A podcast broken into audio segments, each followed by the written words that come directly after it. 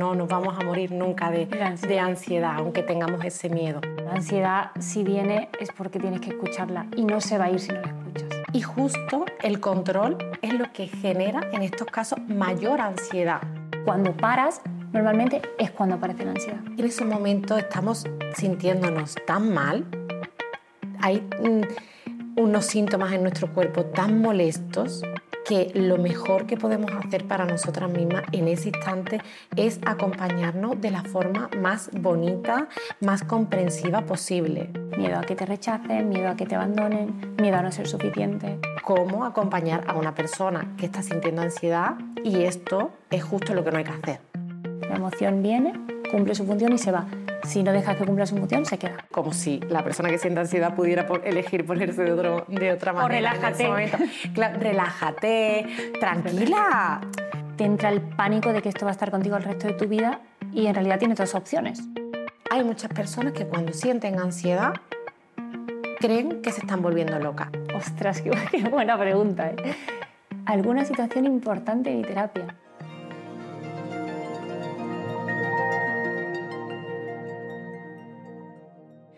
Bienvenidas y bienvenidos a la Psicomaleta. Mi nombre es Paula Orel, soy psicóloga y hoy tengo el placer de estar acompañada de la psicóloga Esther Barranco. Hola Esther, ¿qué tal? ¿Qué tal? ¿Cómo estás? Muy bien, encantada. ¿Un poquito nerviosa? Bueno, yo un poco. Hoy estoy un poco nerviosa, no sé por qué. Pero bueno, bienvenidos sean los nervios. Y, mm, bueno, eh, hoy vamos a hablar de un tema que es muy popular, por suerte o por desgracia, que es la ansiedad, que cualquier persona que esté escuchándonos seguro que lo, ha, que lo ha vivido en algún momento o incluso ahora mismo en su presente lo está sintiendo. Entonces me gustaría empezar preguntándote qué crees que es lo que está ocurriendo en el mundo para que cada vez seamos más las personas que en un momento u otro de nuestra vida estamos sintiendo ansiedad. Bueno, yo creo que este es un temazo porque justo ahora eh, empieza a a hacerse visible la ansiedad. No creo que antes no hubiese ansiedad, creo que ahora se le empieza a poner nombre y que muchas personas por ponerse nombre se empiezan a sentir identificados con los síntomas y empiezan a decir, ah, yo también tengo ansiedad. ¿no?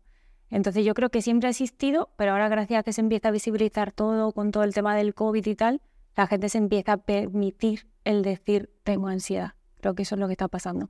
Y creo que este es un temazo porque el hecho de que lo hablemos aquí va a hacer que mucha gente desde sus casas se pueda sentir identificada con lo que hablamos y probablemente dar el paso de decir esto le ocurre a más personas, no es algo que me ocurra solo a mí, no estoy loca y además se pueden hacer cosas para sentirse mejor. Así que... Pues vamos a empezar explicando un poquito qué es la ansiedad.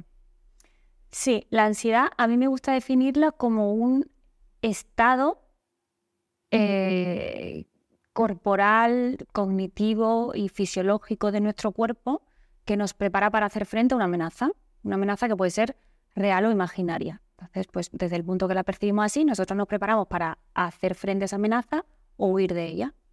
Entonces, digamos que es nuestra aliada porque pone a nuestra disposición recursos por encima de nuestras posibilidades habitualmente para poder usarse en un momento determinado en el que estamos percibiendo que hay un tipo de peligro. O sea que es una adaptación, una, viene de forma adaptativa, ¿no? Para ayudarnos a sobrevivir eh, ante situaciones, pues, como has comentado tú, de peligro, tanto real o como eh, imaginario. Pues mm, para empezar también, podemos señalar cuáles son los síntomas que podemos mm, sentir, como has comentado tú, tanto físicos como cognitivos, corporales, que nos van a ayudar a identificar cuándo estamos sintiendo esta ansiedad. Sí, porque además hay muchas personas, yo en, consulta me río mucho muchas veces con los pacientes porque cada uno le pone un nombre diferente, ¿no? Me decía el otro día una paciente, eh, es que tengo suspiritos, suspiritos, digo, eso es ansiedad, ¿no? Eh, suspiritos, nervios, ¿no? Como que cada uno ha ido poniéndole el nombre que le parece. Y en realidad la ansiedad engloba una sintomatología muy amplia, pero que muchas veces no se identifica con ansiedad. Entonces, bueno, yo la separaría por por tipos de síntomas, ¿no? Podemos tener síntomas eh, que son más psicológicos, como el miedo a morir, el miedo a perder el control, la sensación de agobio, síntomas que son más fisiológicos, como el, las palpitaciones, el nudo en el estómago, la opresión en el pecho, la hiperventilación, los mareos, los temblores, la sudoración, estos suelen ser los que más se identifican pero también puede haber síntomas cognitivos como la pérdida de concentración, atención o memoria, em, los pensamientos intrusivos, el bloqueo o síntomas sociales que tienen más que ver con, las relaciones que establecemos con otros, como, como son, pues yo qué sé, la verborrea, el hablar mucho, ¿no? Y ocupar todo el tiempo, o el bloqueo, o la evitación social, el aislamiento, eso también puede tener que ver con la ansiedad. Pero bueno, es, es muy amplio, ¿no? Claro. Cada uno al final vive la ansiedad de una manera, no es algo muy cerrado de manera que todo el mundo lo vive igual, sino que cada uno experimenta la ansiedad en el cuerpo de una manera determinada. Claro, y esto es importante que lo señales porque hay muchos síntomas que vienen a raíz de sentir ansiedad y hay personas que van a sentir a lo mejor dos síntomas de todo eso o otras personas otros dos diferentes, ¿no? Pues por ejemplo, una persona que pueda estar sintiendo mm, las palpitaciones, como has comentado, la sudoración y hay otra persona que físicamente pues a lo mejor siente más un, nudo en el estómago o, le cuesta el tragar y igualmente están sintiendo ansiedad. Entonces, la misma persona puede mm, sentir síntomas diferentes también en diferentes momentos, ¿no? Pues en una etapa de ansiedad, pues cuando tengo 17 años, voy a sentir a lo mejor, pues eso, más palpitaciones, más físico, y a lo mejor en otro momento, con 20 y pico, voy a sentir la ansiedad de otra forma. Y igualmente esa ansiedad. Sí, y además una cosa que yo he descubierto en, en tratando casos de ansiedad es que la sintomatología cambia porque digamos que el cuerpo, que esto lo iremos viendo, ¿no? A medida que hablemos de ansiedad, pero digamos que el cuerpo encuentra una manera de expresar una necesidad para que tú la atiendas. Si tú normalizas esa expresión corporal, por ejemplo, pues estos síntomas que hemos hablado son los más superficiales, ¿no? Pero si la ansiedad se mantiene en el tiempo, probablemente con el tiempo aparecen otro tipo de síntomas eh, que son mucho más intensos, ¿no? Como puede ser una dermatitis, como puede ser problemas gastrointestinales, como puede ser migraña. Entonces, ¿qué pasa? que cuando nosotros nos acostumbramos a esa sintomatología y la minimizamos y le quitamos importancia, el cuerpo va a buscar otra manera de volver a llamar tu atención porque sigue habiendo un problema debajo. ¿no? Entonces, por eso la sintomatología fluctúa. Hace poco un paciente me lo decía, que, que le había pasado que sentía picores por el cuerpo, seguro que cuando me oiga eh, sentía picores por el cuerpo y entonces cuando entendió que eso era propio de la ansiedad, dejó de sentirlo y entonces pasó a tener problemas gastrointestinales. ¿no? Entonces yo creo que el cuerpo encuentra la manera de comunicarse contigo si no lo estás escuchando. Y escuchándote decir esto, me acuerdo que muchas veces las personas dicen, ¿por qué duele tanto? ¿Por qué fastidia tanto? Que a veces los síntomas de la, ansiedad nos hacen hasta creer que podemos morirnos por ello, que también es importante señalar que no nos vamos a morir nunca de, de ansiedad, aunque tengamos ese miedo. Entonces, estos síntomas son tan fuertes, son tan desagradable por lo que tú estás diciendo, porque la ansiedad viene a avisarnos de algo.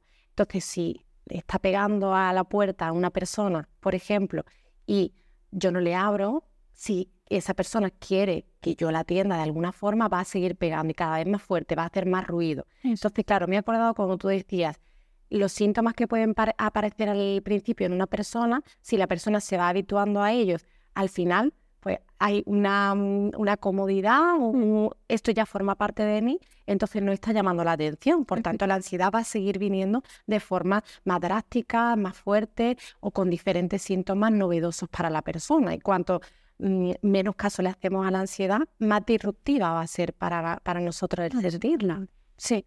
Además, uno de los mitos que hay con la ansiedad es que se va sola. No, eso te lo dicen. Entonces, no, la ansiedad si viene es porque tienes que escucharla y no se va a ir si no la escuchas. O sea, hay, alguna necesidad debajo que no va a desaparecer si no la atiendes. Es como, a mí me gusta como equipararlo a, mm, la sintomatología como con, necesidades más fisiológicas que están como más normalizadas. Por ejemplo, comer. ¿No? Si tú tienes hambre, te duele la barriga y puedes ignorar ese dolor de barriga temporalmente, pero no se va a ir. No se va a ir porque tienes una necesidad que no está cubierta, que es que te tienes que alimentar. Entonces, lógicamente, con la ansiedad pasa lo mismo, ¿no? Podemos taparla con cosas, podemos evitarla, podemos minimizarla, pero va a seguir subiendo de intensidad porque hay algo que tenemos que atender que además necesitamos para nuestra supervivencia, porque esas necesidades son iguales de importantes que las otras, ¿no? Que el comer, dormir y beber. Entonces no se va a ir, claro. Y quiero subrayar lo que estás diciendo, que es la ansiedad viene a traernos un mensaje. La ansiedad no es para dar por saco, por lo que está vienes a traernos un mensaje. De hecho, es una forma de nuestro cuerpo de ayudarnos a poder seguir en el mundo, en la vida, de una forma más saludable. Entonces, como estás diciendo tú, si no atendemos a la ansiedad y no hacemos caso a este mensaje, la ansiedad va a seguir estando, por mucho que utilicemos, pues, por ejemplo, como muchas personas em, usan, porque al final los profesionales también lo recomiendan, ¿no? Medicación. Importante señalar aquí que la medicación lo que hace es disminuir los síntomas, pero no está realmente atendiendo al mensaje. De hecho, lo que está haciendo es, como te estás tomando esta medicación, no sientes los síntomas y no te estás dando cuenta del todo que tu cuerpo, tu ser necesita algo de ti. Y por tanto el problema interno, ¿no? la raíz, el mensaje que viene a decirte la ansiedad se va a mantener en el tiempo y como hablábamos antes, pues cada vez a peor. Claro, la medicación, al final, el, cuando explico la ansiedad, la ansiedad la explico como, como un iceberg, ¿no? En el iceberg tiene la parte superficial, que es lo que se ve, que es lo que te alerta de que hay un problema, ¿no? Es cuando va a chocar el barco, tú ves esa parte. Pero debajo hay un montón de cosas que están sosteniendo esa sintomatología superficial que es la que molesta, digamos, ¿no? Entonces, la medicación, como otras muchas cosas, va a atender estas, o a disminuir o a minimizar esta sintomatología superficial, pero no interviene en la causa. De manera que, lógicamente, si tú te tomas medicación en tu día a día, vas a funcionar mejor, vas a poder seguir con el ritmo de vida que llevas, que muchas veces la gente se lo toma por esto, pero la ansiedad no va a desaparecer porque no está interviniendo en la causa, está interviniendo exclusivamente en reducir la sintomatología. Entonces, es verdad que hay veces que los psicólogos recomendamos el tratamiento psiquiátrico, ¿no? Que se vayan a un psiquiatra, que el psiquiatra lo medique, porque para tú intervenir a un nivel más profundo sí que necesitas que haya cierta estabilidad en la persona. Y a veces la sintomatología es tan intensa que la persona no puede llegar a ese nivel de profundización. Entonces, lógicamente necesita cierta estabilidad y la medicación ayuda a esto, ¿no? O sea, que hay casos en los que se recomienda, pero es verdad que siempre como un bastón, nunca como un sustitutivo de la terapia, porque al final es eso, minimiza, pero no resuelve la, causa. Claro, lo acaba de decir estupendo, ¿no? Minimiza, pero no resuelve. Hmm. Entonces, ¿cómo podemos resolver la ansiedad? Es que es muy buena pregunta esa. La ansiedad eh, tiene muchas causas, o tiene muchas posibles causas, no hay, no hay una, ¿no? Pero bueno, entre las causas, pues tenemos causas más em, psicológicas, como pueden ser creencias disfuncionales que arrastramos a lo largo de nuestra historia sobre nosotros mismos, sobre el mundo, sobre los demás, por, nuestra historia de vida, por nuestra educación que hemos recibido en la infancia, pueden ser causas psicológicas, pueden ser causas em, más físicas que tienen que ver con los hábitos que nosotros llevamos a cabo en nuestro día a día. Yo, yo hay una pregunta que siempre hago a mis pacientes, vengan por lo que vengan, que es cuántas horas duermes, cómo comes y, qué, cuánto movimiento haces en tu día a día, ¿no? ¿Qué deporte haces? Porque, lógicamente, una persona que está durmiendo cinco horas al día, como me decía una paciente, va a tener ansiedad necesariamente. ¿Por qué? Porque está funcionando a un nivel que está por encima de sus posibilidades. Tú necesitas dormir X horas de sueño. Si no la duermes, tu cuerpo se hiperactiva para suplir esas horas de sueño y que tú puedas funcionar. De hecho, esta sensación la tenemos mucho cuando tenemos un examen. Cuando tienes un examen, vas al examen, ¿no? Y con las pocas horas de sueño, da igual, incluso si no has dormido toda la noche, y estás hiperatento. Eres capaz de desarrollar esa actividad con todas tus funciones al máximo. Y sin embargo, sales y necesitas dormir para recuperar porque tu cuerpo ha estado funcionando por encima de lo que podía funcionar. Entonces, claro, los hábitos es muy importante mantenerlos. también digo que son nuestro mm, como nuestra medicación natural, ¿no? Nuestros antidepresivos naturales, estas tres cosas que he dicho. Entonces, pues las causas eso, psicológicas, eh, eh, físicas, también hay, hay, causas que tienen que ver con la emoción, que aquí es donde yo quería pararme un poco más, que es como con la identificación y gestión emocional, porque por desgracia todavía estamos en una sociedad que, a pesar de que se empieza a hablar de todo esto, pues la educación emocional aún brilla por su ausencia, ¿no? Entonces, ¿qué pasa? Que si nosotros hablamos de ansiedad, necesariamente tenemos que hablar de, educación emocional. Y hay una falta de identificación emocional y hay una falta de gestión emocional. No sabemos lo que sentimos y tampoco queremos sentir aquellas cosas que son un poco más desagradables. Hay emociones que son agradables y hay emociones que son desagradables y las desagradables no queremos sentirlas. Entonces, cuando las acallamos, que son parte de nuestra supervivencia, la ansiedad va a aparecer. Con lo cual, hay una de las causas importantes es esta también. Y otra causa son, lógicamente, nuestra historia de vida y los traumas que hemos vivido a lo largo de ella. Eso también nos, nos marca. Y de esto que estás diciendo, de cómo las emociones que son desagradables intentamos callarlas más que escucharlas para poder entenderlas, porque al final las emociones todas vienen para enseñarnos algo y para lo mismo, de una forma adaptativa, es lo mismo que intentamos hacer a veces con la ansiedad, porque al final es desagradable. Exacto. Intentando, por ejemplo, controlar. ¿no? La palabra controlar es algo que sale muchísimo. Además, cuanto más ansiedad siente la persona, no sé si es percepción mía, pero más dice, quiero controlarla, necesito controlarla. Y justo el control es lo que genera en estos casos mayor ansiedad. Mm. Y el, por ejemplo, lo contrario, el confiar, el, aceptarlo, el escuchar, es lo que va a poder hacer que esta ansiedad pueda ir diluyéndose. Hmm.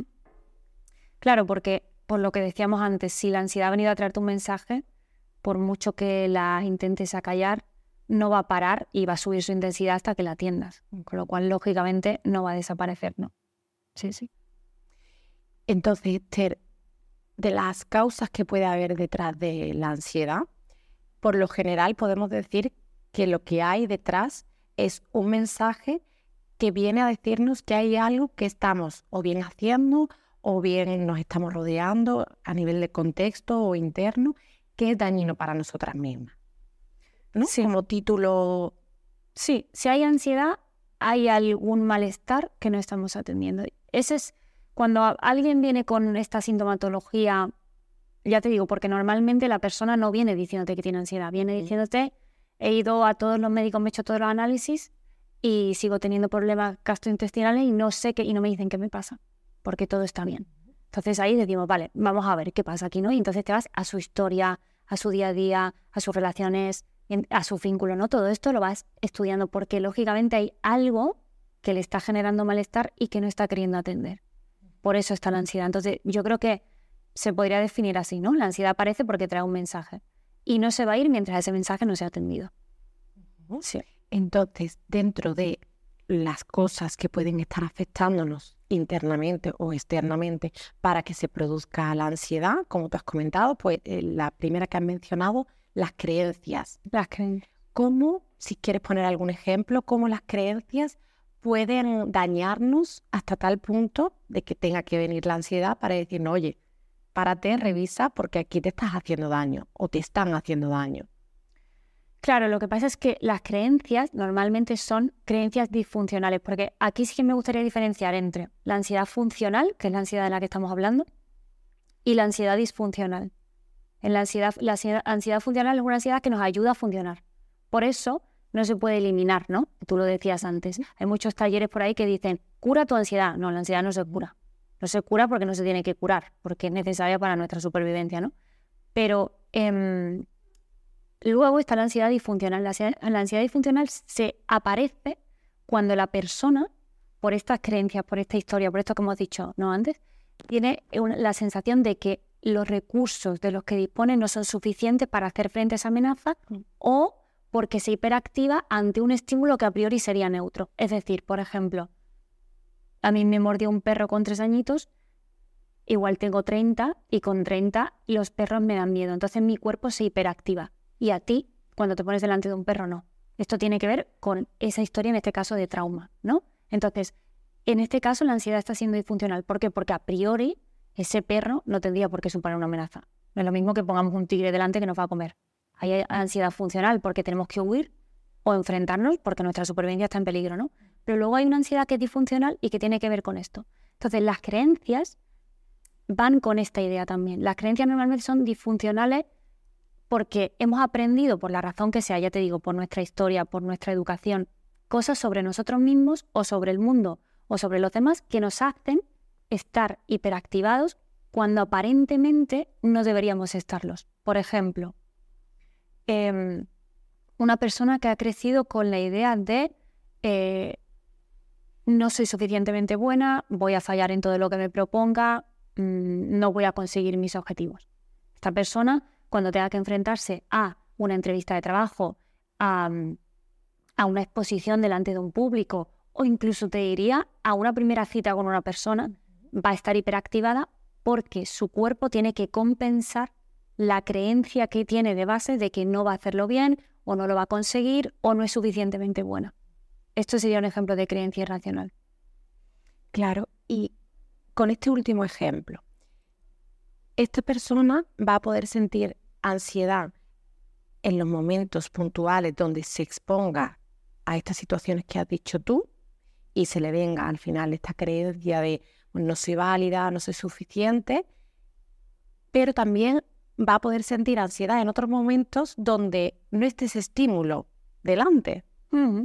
Porque si es una creencia que está tan arraigada, al final esto puede estar dañando la autoestima de la persona. Si yo mm, tengo esta idea sobre mí y al final me estoy infravalorando, aunque yo no esté en el momento presente enfrentándome a una situación donde me esté exponiendo pues, a que otra persona me vea, yo voy a sentir esta ansiedad porque la ansiedad es como que pasa de vez en cuando a darnos un toquecito de, oye, que aunque ahora mismo no te esté saliendo esta creencia o no te esté siendo útil, hay algo en tu sistema, en cómo tú funcionas contigo mismo, como esta creencia que tú has mencionado, que te está haciendo daño. Y digo esto porque en muchas ocasiones, no sé si tú lo has escuchado, vienen personas y dicen, es que no entiendo por qué estoy sintiendo ahora ansiedad. Es, vale, yo ya sé que puedo sentir ansiedad, pero puedo sentir ansiedad cuando me voy a poner esta situación. Pero es que ahora no me estoy poniendo yo a la situación de, mm, que alguien me mire, de que, de que tenga que hablar yo delante de alguien, como para sentir ansiedad. Esa, pregunta, esa es muy buena pregunta. ¿Por qué?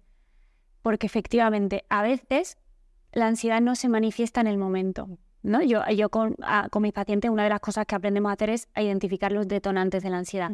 Pero a veces llegan a la sesión y me dicen, Esther, no ha habido nada, ¿no? O no, no ha pasado nada. Y yo digo, vale, vámonos más atrás, vámonos más atrás, porque efectivamente a veces la ansiedad no se manifiesta en el momento en el que hay un estímulo que provoque que tú te hiperactives. A veces la ansiedad se manifiesta cuando puede manifestarse. Claro. Porque estamos tan enfocados a eso. Yo este ejemplo también lo pongo mucho. Cuando, si tú tienes delante un tigre que te va a comer y tienes una herida en la pierna, tú de la herida no te acuerdas. ¿Hasta cuándo no empieza a dolerte la herida? Hasta que estás a salvo del tigre. ¿Por qué? Porque hay una amenaza superior a tu supervivencia. Cuando tú ya estás a salvo, entonces puedes acordarte del dolor de la pierna. Pues la ansiedad funciona igual. Si tú tienes que estar en ese momento haciendo frente a alguna amenaza del tipo que sea, hasta que esa amenaza no se resuelva y el sistema entienda que tú estás a salvo, no va a lanzarte la alerta de que hay cosas que no estás atendiendo, porque no puede porque no puede en ese momento hacerlo, porque tú le estás sometiendo a un nivel de, atención, de estrés, de que, no puede dar la cara a la ansiedad, porque si sale la ansiedad, el sistema se para y tienes que seguir funcionando. Entonces, cuando paras, normalmente es cuando aparece la ansiedad y a veces no tiene efectivamente nada que ver con el momento presente. O sea que aunque a veces parezca que no tiene sentido, siempre hay un sentido, porque detrás hay una intención cuando aparece la ansiedad. Y que las personas que nos están escuchando pues puedan saber a raíz de esto que estamos hablando que cuando aparece la ansiedad, revisar sus creencias, aunque no tengan que ver con algo del momento que esté pasando cuando le aparecen los síntomas de la ansiedad, puede ser una forma de rascar para ir a ver cuál es el mensaje que trae la ansiedad. Efectivamente, sí. ¿Alguna otra creencia que quieras comentar que, por ejemplo, hayas visto en consulta que es muy recurrente, porque la que ha dicho de al final las creencias que tenemos sobre nosotras mismas, obviamente es lo que vemos día a día. Cuanto más mm, nuestra imagen sobre nosotras mismas es mm, desvalorada, menos en consideración nos tenemos, más incapaces nos sentimos, al final esto está todo el día haciéndonos daño. Sí, mira, voy a destacar tres, que son como las que más me encuentro, ¿vale? Que no significa que sean las únicas, ¿eh? Pero, pero eso, es el, el me van a abandonar, soy abandonable, no soy querible, tendría un poco que ver con esto. Eh, no soy suficientemente buena. O también hay una que, que ahora eh, la, la, saco a colación porque tiene mucho que ver con la sobreprotección. Yo siempre digo que hemos pasado del autoritarismo a la sobreprotección. Entonces, ahora mismo creo que esa es la enfermedad del siglo en el que estamos. El, sobreproteger a los hijos. Y eso genera la sensación de que ese niño crece con la idea de que no puede hacerse cargo él solo. Sí, con la vulnerabilidad, digamos, inculcada. No puedo hacerme cargo, no lo voy a hacer bien, voy a fallar, el mundo es peligroso, los otros no están disponibles para mí. Entonces, esas tres creencias, creo yo que la que tiene que ver, ya te digo, con el abandono, la que tiene que ver con la suficiencia, que esto enlaza con el, con el síndrome del impostor, ¿no? Y la que tiene que ver con el no soy capaz de defenderme, de hacer frente al mundo, de hacer las cosas por mí mismo, diría que son tres que son bastante comunes, que me encuentro bastante.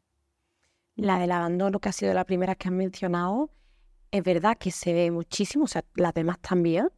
Y claro, qué angustioso y ansioso es vivir creyendo 100% que me van a abandonar, porque al final el miedo siempre está presente ante una relación de pareja, de amistad, incluso en el trabajo, me van a echar y la cabeza se te va a ver los motivos que tiene esa persona, ese jefe, esa jefa para poder echarme, o en la relación de pareja, que intentamos hacer muchas veces cuando sentimos esta ansiedad por, por el, o el miedo al abandono. Me, voy a la hipervigilancia, me voy al control que hablábamos antes. Al final estoy continuamente con un pellizco en el estómago, con, con unos niveles de ansiedad muy altos ante una situación irreal. Porque que tengamos miedo al abandono no significa que nos vayan a abandonar o que tengamos pensamientos cuando nos ponemos a montarnos las películas y, creemos una película, creamos una película que es, parece súper verídica y posible, no significa que tengamos más posibilidades para que nos abandonen, ¿no? Y en ese momento la persona está sintiendo mucho nivel, un, nivel muy alto de ansiedad.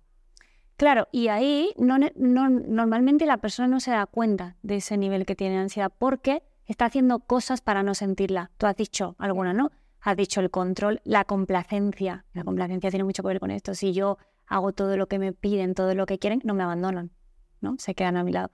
Pero el cuerpo efectivamente está ansioso, por eso decimos esto de que eh, eh, el amor no se siente como mariposa en el estómago, eso es ansiedad, no es amor, no, el amor tiene más que ver con la tranquilidad. Por esto, ¿no? Porque cuando hay esa tensión y esa necesidad de hacer cosas es porque hay un miedo debajo que tú estás intentando tapar. Miedo a que te rechacen, miedo a que te abandonen, miedo a no ser suficiente.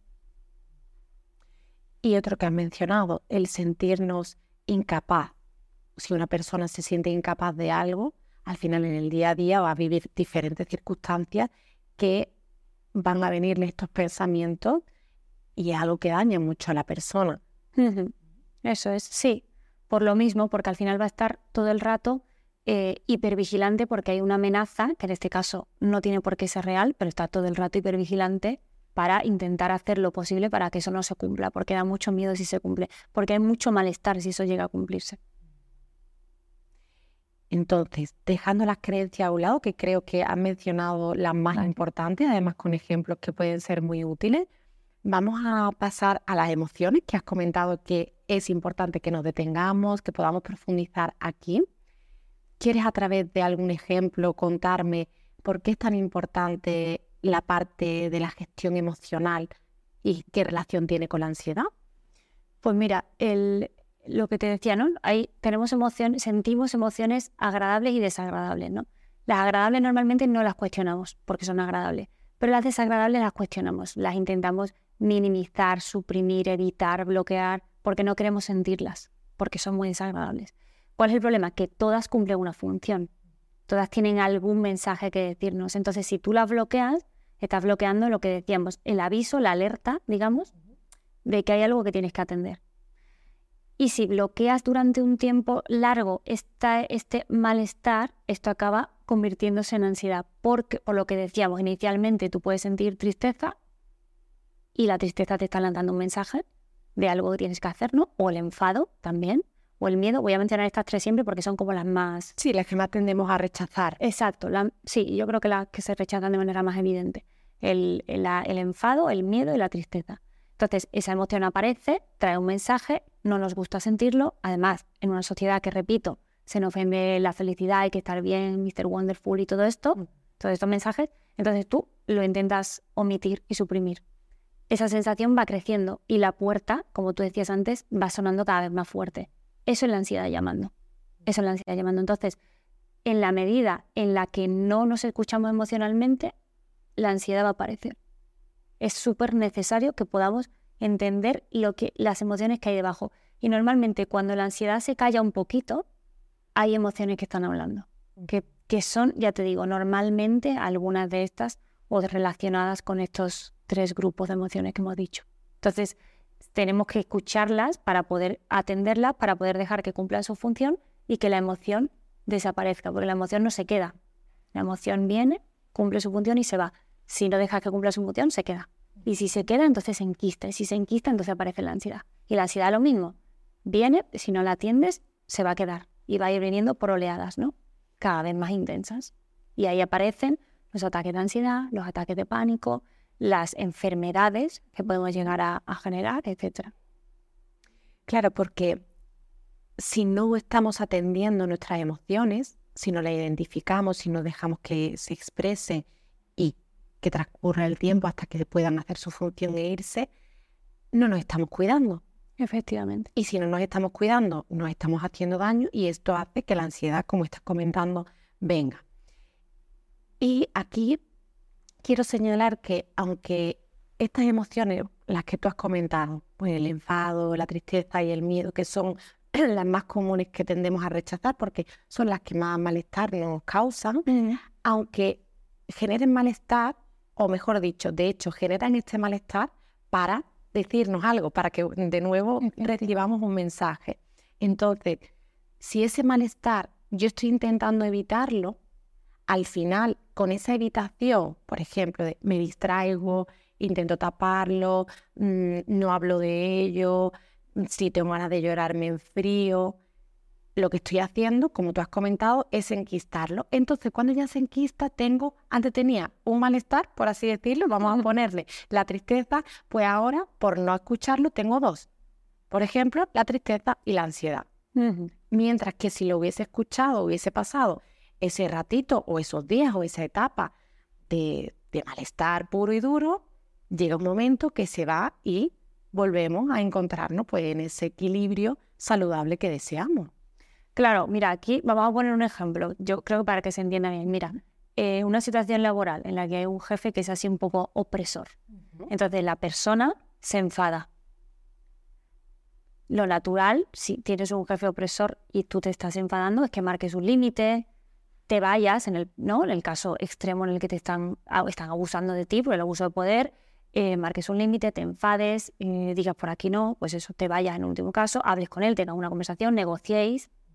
Si la persona tiene la creencia de que eh, no es suficientemente bueno o le van a abandonar o no, o no merece ese puesto o no va a encontrar ningún otro, por lo que sea, ese enfado lo que va a hacer es suprimirlo y no lo va a poner en marcha. Con lo cual, la función que tenía que cumplir ese enfado, que era una función protectora y defensora, no se va a poder llevar a cabo. Y eso va a generar malestar en la persona, porque hay un daño, está habiendo una amenaza real de una persona que te está generando un daño y tú no te estás defendiendo. Eso se te queda ahí, ¿no? Mm. Y esto un día se te queda y no pasa nada. Si vas a trabajar cada día y esto te pasa cada día, pues al año dirás, ostras, tengo ansiedad y no sé por qué. Y claro, es que llevas muchos días acallando una emoción que tiene una función que cumplir, que es protectora, que es defensora, que tiene que ver con el cuidado, con la supervivencia. Y siguiendo con este ejemplo, Esther, que me parece súper interesante y muy completo todo lo que has recogido.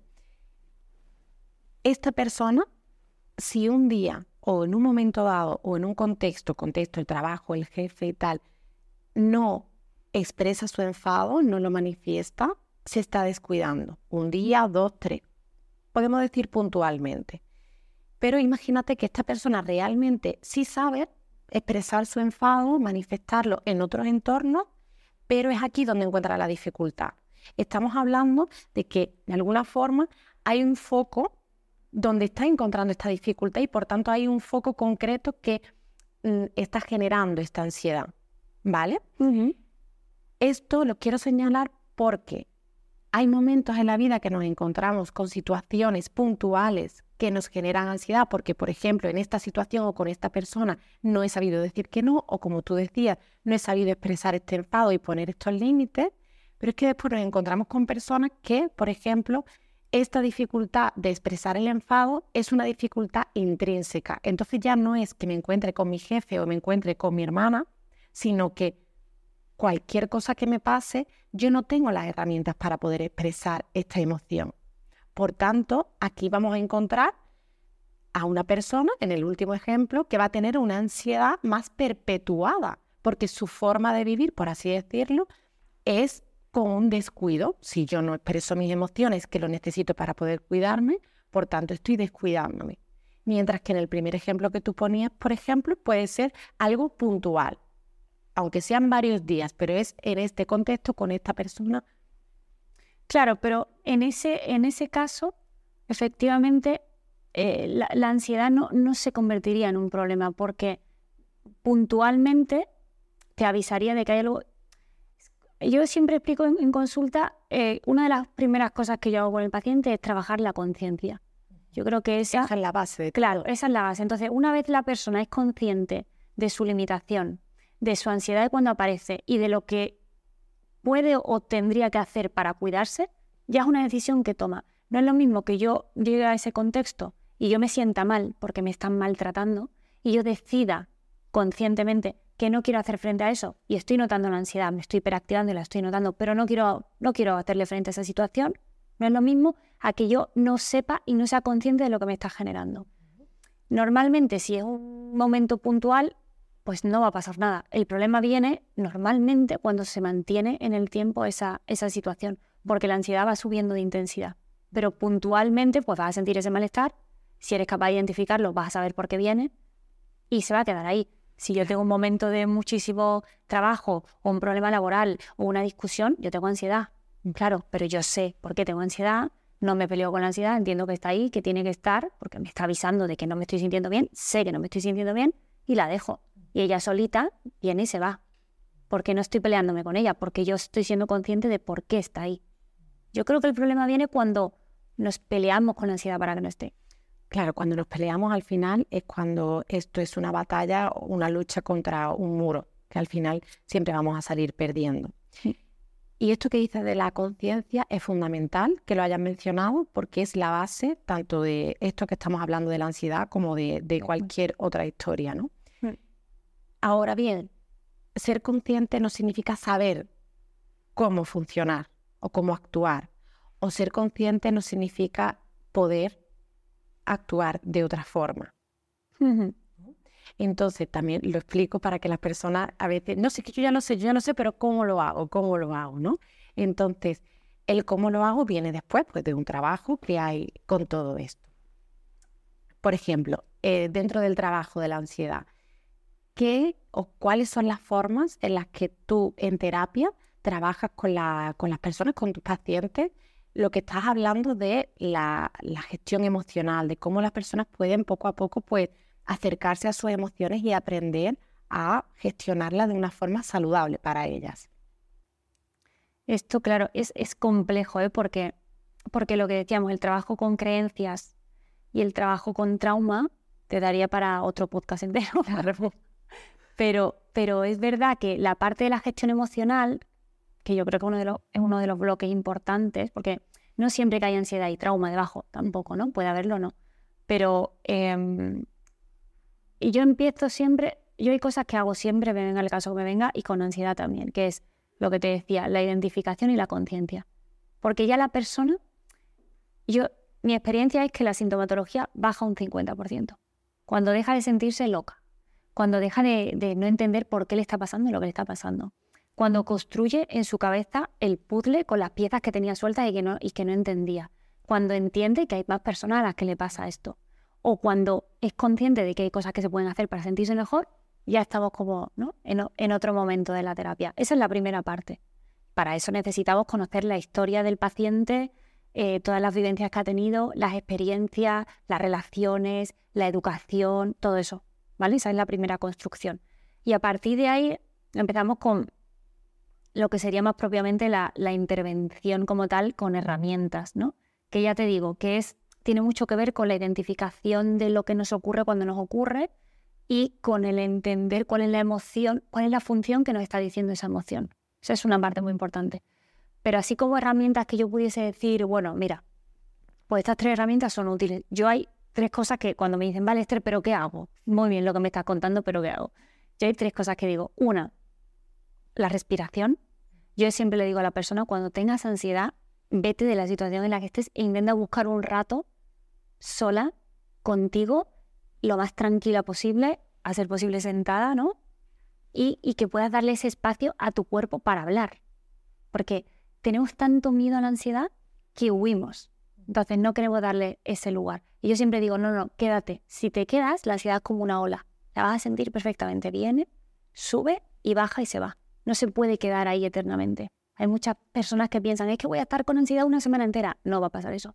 No va a pasar por pura supervivencia. El cuerpo no puede estar funcionando a ese nivel durante una semana entera. No puede. Se agota. Antes te daría una señal de que está agotado y tendría que parar. Entonces, buscar ese momento de estar contigo mismo y yo, eso, dos cosas que digo en ese momento, ¿no? Una es la respiración, ser muy consciente de la respiración, el inspirar en 4 o 5 segundos, retienes 2 3 segundos, hacer posible intentando almacenar el aire en la parte de, mm, debajo, no en la parte superior, y, y luego lo expulsa en 3-4 segundos.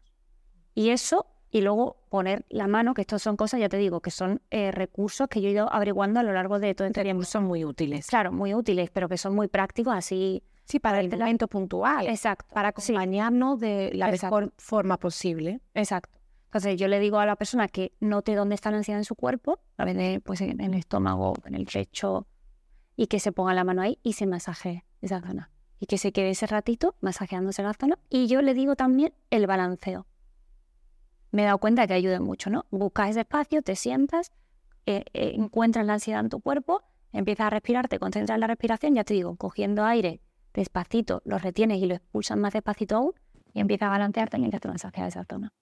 Y aguantas un ratito y la ansiedad se va.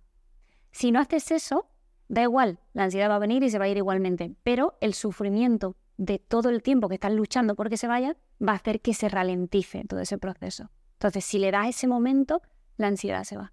Y esto es una pelea que yo tengo con muchos pacientes cuando vienen a terapia por ansiedad. Es la primera pelea.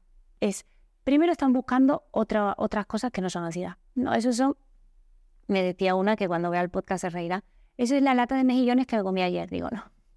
Por eso me encuentro mal. Digo, no, no, eso es la ansiedad. O otro, ¿no? Eso es, no, porque en ese momento lo que está, no, no, eso es la ansiedad. Primero vamos a ponerle el nombre de que esto es ansiedad, lo que te está pasando. Y luego vamos a entender que cuando te quedes a solas con la ansiedad, no te va a pasar nada. Que este es el segundo miedo, ¿no? Y luego hay pacientes que cuando no quieren hacer esto, bajo ningún concepto, son uno, dos, tres, cuatro meses, hasta que llega una situación en la que no le queda más remedio. Que aceptarlo.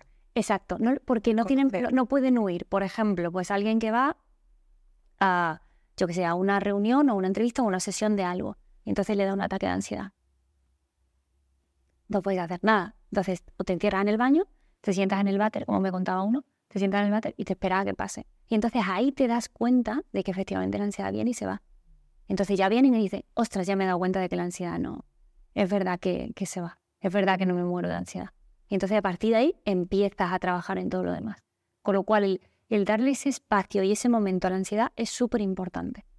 Y si lo acompañas de la respiración, de, ya te digo, la localización en el cuerpo, fenomenal. Ahora bien, eso sería como una parte como ideal, ¿no? Otras técnicas para cortarla porque siento mucha ansiedad de golpe y no quiero sentirla. Un segundo, Esther, sí. me parece, antes de... Quiero sí, voy allí. No, no, no, no porque me parece que el acompañamiento que han mencionado, lo de ponerse la mano en la zona donde sintamos ansiedad, el, la respiración intentando que sea más pausada, el balanceo, me parece un acompañamiento muy amoroso. Entonces no quería que pasara al, al siguiente porque quiero recoger esto. Es que en ese momento estamos sintiéndonos tan mal, hay mm, unos síntomas en nuestro cuerpo tan molestos que lo mejor que podemos hacer para nosotras mismas en ese instante es acompañarnos de la forma más bonita, más comprensiva posible. Y con los ejemplos que tú has puesto es a través de, del acogimiento, incluso físico, hacia nosotras mismas, una muestra de amor. Por eso quería pararte porque me parece muy importante. Y además aquí también entra el cuando viene la persona y te dice, ¿cómo acompaño a la persona que tiene ansiedad? ¿no? Que esto yo creo que viene mucho al hilo de lo que estás diciendo. Y efectivamente hay que ser muy, muy respetuoso, muy comprensivo, no invalidar, que esta es una de las primeras cosas que hacemos, no invalidar. La ansiedad no es ninguna tontería. El que la sufre sabe lo mal que se pasa. Em, validarla, respetarla y luego preguntar, porque cada persona necesita una cosa. Donde tú me puedes decir, mira, Esther, dame un abrazo ahora mismo, yo te puedo decir, déjame sola un ratito, porque necesito estar sola. Entonces es escuchar lo que esa persona necesita en ese momento, validarla, acompañarla y cuidarla. Ya está. En realidad no se puede hacer más nada, porque normalmente la persona que está al lado también siente eh, la urgencia de quitarle la ansiedad. Claro, esa necesidad que tenemos de salvar a la otra persona, pues a veces pues, por no saber el, el, sostener el malestar de la otra persona. Justo. Que es lo mismo que nos pasa con nuestro propio malestar, ¿no? La dificultad de sostenerlo. Entonces, con lo que estás diciendo es poder parar nuestra necesidad de sacar el malestar a la otra persona, porque en ese momento a lo mejor lo que necesita la persona que está sintiendo la ansiedad es justo lo contrario, poder tener su espacio para digerirlo, como tú comentabas antes, que es lo adecuado. Sí, justo por eso, porque normalmente esa urgencia tiene también que ver con el malestar que a mí me genera el verte a ti mal pero eso hay que saber gestionárselo, porque lógicamente si en ese momento intentas acallar su ansiedad, estás contribuyendo a que se mantenga el problema. Estás haciendo justo lo contrario. Claro. Entonces, la comprensión fundamental, tanto para mí cuando yo sienta ansiedad, como para la otra persona, si es en el caso que la otra persona esté sintiendo la ansiedad, el amor, el respeto, el preguntar, no somos adivinos adivinas, lo que me viene a mí bien no le viene bien a lo mejor a la otra persona en ese momento adecuado, el también mostrar estoy aquí, estoy aquí, en la distancia que tú necesites, como tú decías antes, a lo mejor la persona necesita contacto, necesita un abrazo, pues estoy aquí para darte ese abrazo, o a lo mejor la persona necesita distancia, pues estoy aquí para darte esa distancia. Poder acercarnos a esa persona pudiendo ver lo que está sintiendo esa persona, más allá de lo que nosotros en ese momento necesitamos, como tú has dicho, pues venga, que se quite ya el malestar por cualquier lado. Sí, porque a veces nuestra forma de ayudar es como querríamos que nos ayudaran a nosotros, pero la otra persona no necesariamente necesita eso, ¿no? Claro, o incluso mm, como querríamos que nos ayudaran a nosotros, o sobre todo lo que sale mucho es las ideas que tengo preconcebidas de como tiene que hacerse en ese momento, ¿no? Pues lo típico, minimizar. No es para tanto, no te preocupes. No, no es para tanto, no. Es que, mm, oye, tú no sabes lo que yo estoy sintiendo, que mm, agüita con lo que yo estoy sintiendo, ¿sabes? Que si estuvieras dentro de mí, a lo mejor nos diría esto. Claro. Esa persona que está diciendo no es para tanto o no te pongas así, como si la persona que siente ansiedad pudiera elegir ponerse de, otro, de otra manera. O relájate. Claro, relájate, tranquila. Claro, esas formas son con la mejor intención. La persona que dice esto, su intención es ayudar a la persona que está sintiendo ansiedad.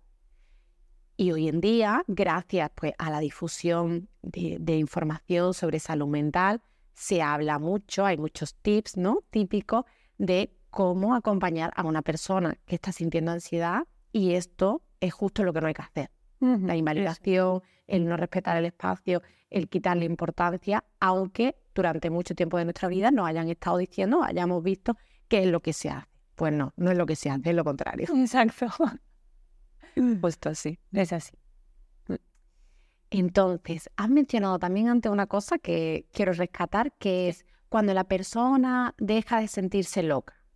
Sí. Esto vamos a pararnos aquí porque hay muchas personas que cuando sienten ansiedad creen que se están volviendo locas. Aparece el miedo, que es un miedo muy común, a estoy volviéndome loca porque mm, tengo pensamientos recurrentes que no puedo parar, me he obsesionado con X cosas que son al final síntomas de la ansiedad.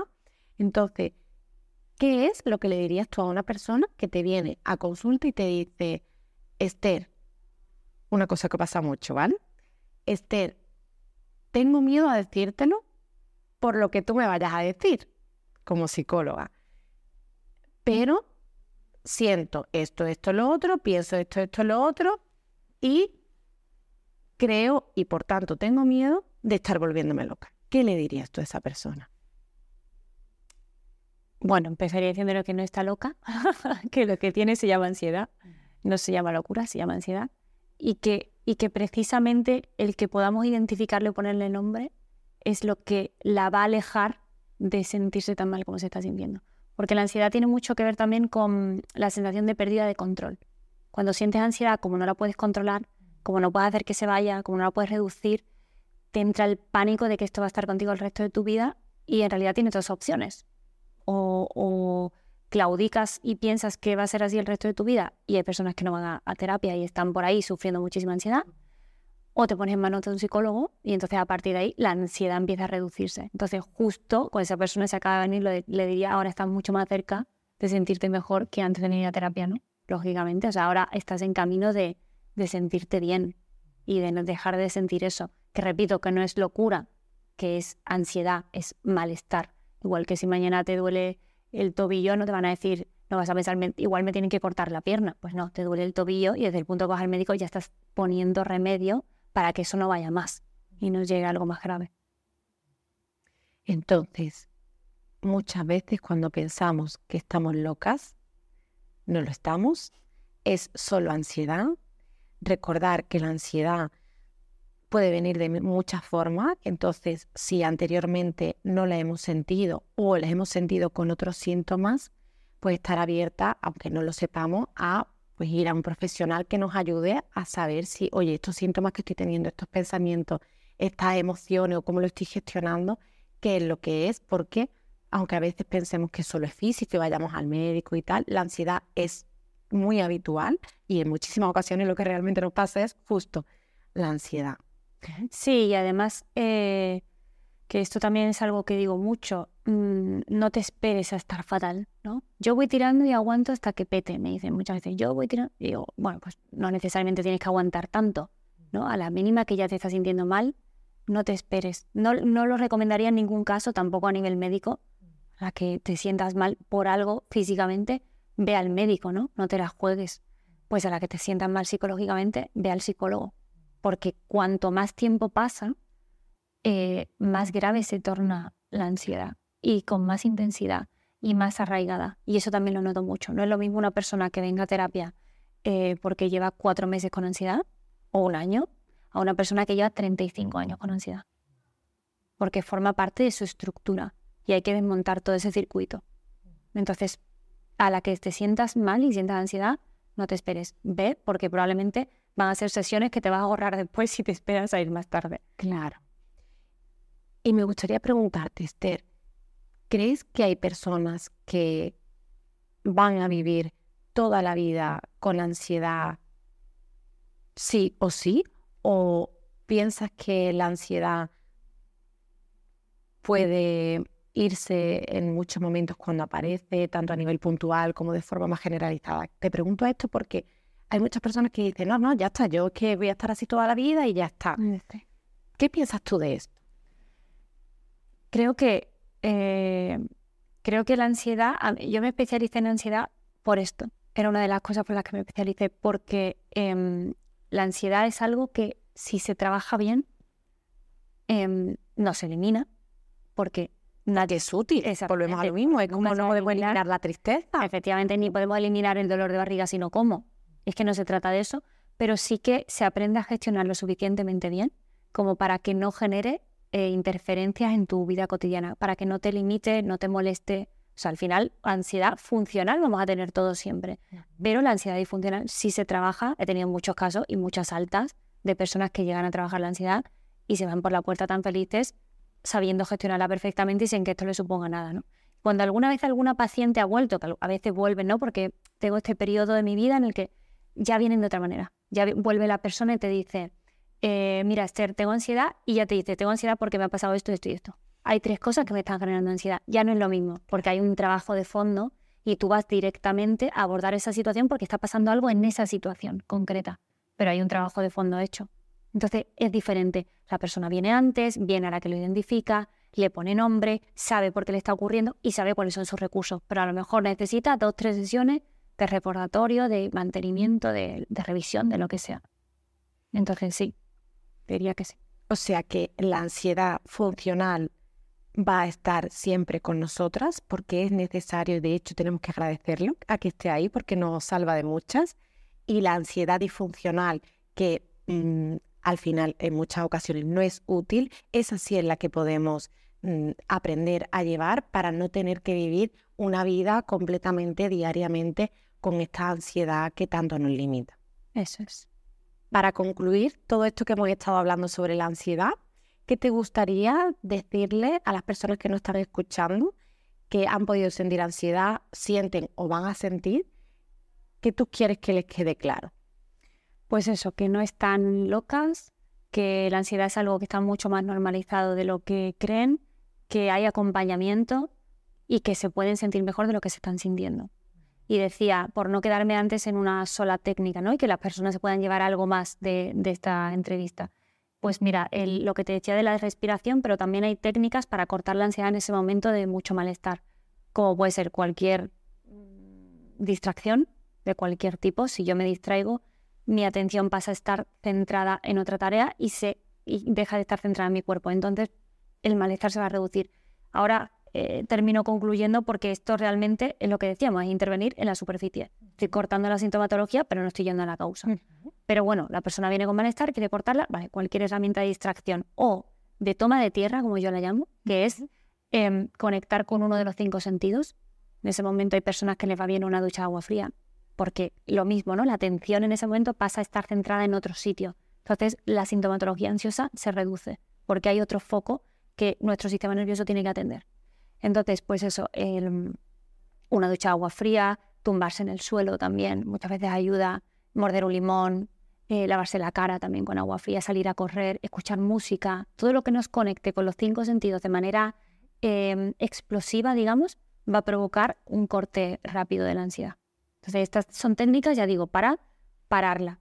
Lo que no quita que, como decíamos antes, si tenemos que trabajar en la causa, hay que ir a lo que yo llamo la técnica RAIN también, que es eh, el, que justo trata de esto, ¿no? De identificar, aceptar mm, y gestionar todo el motivo que hay debajo de que aparezca la ansiedad. Y hacerse la pregunta adecuada para poder eh, saber de dónde viene e ir al foco de, de lo que está ocurriendo. Entonces diría eso como resumen, así súper global. Pues Esther, antes de acabar, me gustaría que dejáramos a un lado tu parte profesional como psicóloga, porque quiero preguntarte si has ido o vas a terapia. Sí, sí, sí. Yo voy a terapia. He ido y voy a terapia. Sí, sí. ¿Y quieres contar alguna situación que para ti mencionar, alguna situación que para ti haya sido importante, que te la quedes de mi propia terapia? Sí. Ostras, qué, buena pregunta. ¿eh? ¿Alguna situación importante en mi terapia? Algo que te haya llevado, que sientes que va contigo, que te ha ayudado, que ha sido potente para ti? Para mí, el, en la terapia, para, es, a ver, es que es, jolín, es complicada, ¿eh? me, la, tengo que me quitamos el papel de psicólogo y se complica para cosas eh, no, pero a ver, a, mí hay una cosa sobre todo que, que, me sirve mucho de mi terapia y con la que yo trabajo también y no concibo la terapia si no es eh, sin ella, eh, que es el sostén del, profesional. Yo creo que el profesional tiene que ser efectivamente psicólogo, pero antes de psicólogo tiene que ser humano. Y eso no, se estudia en todas las carreras. Tiene que haber como ese componente de empatía, de escucha, de, mm, de recogimiento, de sostén. Y eso yo lo encuentro en ese espacio. Para mí mi rato de terapia es igual que el rato de me voy a la pelu y el rato de me voy a hacerme las uñas. Es, mi rato de terapia es para mí, es como llega mi momento de autocuidado, también cuando voy al gimnasio, ¿no? Es eso para mí. Y eso es lo que yo también trato de, de ser para los pacientes que vienen a consulta, ese espacio de sostén en el que poder derrumbarse y decir, bueno, hay una persona que me entiende, que me escucha y que además me puede ayudar en lo que me está pasando. Me encanta tu respuesta, pero no te has quitado el papel de psicóloga, no te lo has quitado. Y lo que yo quiero saber, si tú quieres contar, es que es algo que quieras mencionar. Imagínate una sesión que tú digas, pues que esta sesión me pasó, por ejemplo, ¿vale? Te cuento yo una, yo también voy a terapia, una sesión que para mí mm, la sigo recordando y fue hace, yo qué sé, ocho años. Fue una sesión donde yo llegué, que no sé ni cómo llegué, y me limité a llorar en los brazos de mi terapeuta toda la sesión. De hecho, lo, recuerdo ahora y me emociona. Y para mí esa sesión se me quedó marcada porque sin palabras, sin necesidad de explicar nada, mi terapeuta supo ver mi necesidad. Yo me, me entregué a, a mi propia necesidad y fue una sesión donde ya te digo, yo llorando en su brazo durante una hora. Pues mira, una de las sesiones más potentes para mí y, que recojo y que me la llevo siempre porque salí de ahí con 10 kilos menos, vamos, que ya tengo ahí dentro. Claro, era lo que necesitaba. A ver, es que eh, eh, realmente, o sea, la, sesión que a mí me... porque no tengo así ninguna que tú digas, vale, esto me, no, ha sido como un, conjunto de muchas cosas, pero algo que a mí me, ha abarcado mucho es, pues es un día que llegamos a la sesión y como, como yo también soy tan autoexigente, me cuesta mucho, por eso te digo lo del sostén, porque a mí me cuesta mucho eh, claro, de poder derrumbarme, me cuesta, me cuesta mucho. Entonces necesito que sentir que la persona me puede sostener. Y eso no lo siento de cualquier persona. Me cuesta muchísimo encontrar eso. Entonces hubo una sesión en la que hablamos de esto, ¿no? Salió como a colación y lo hablamos. Y yo se lo dije. Me dijo, Esther, ¿cómo te sientes con el vínculo tal? Y yo le dije esto, le dije, siento que mm, no estoy soltándome el todo. Y ella me lo dijo, es que yo también te percibo así. Te percibo como más una colaboración que como paciente, porque me cuesta mucho ponerme en el rol de, vulnerabilidad. Entonces esa sesión me gustó mucho porque obviamente después de ahí eso cambió, ¿no? Entonces ella empezó a tratarme de, de otra manera y yo, eso también me permitió a mí ponerme en ese papel de, de vulnerabilidad, que también lo necesito, lógicamente, ¿no? Bueno, todo ese, toda lo esa autoexigencia encubre al final esa necesidad. Pues Esther, ahora sí te ha abierto un poquito más. Muchísimas gracias. Valoro mucho que estés aquí. Me parece maravilloso todo lo que has estado contando. Ha sido un placer para mí y estoy segura que todas las personas que, están, que han estado escuchándonos eh, se llevan mucho de este ratito contigo. Muchas gracias. muchísimas gracias. Y a vosotros y a vosotras nos vemos en el siguiente episodio de La Psicomaleta. Muchísimas gracias.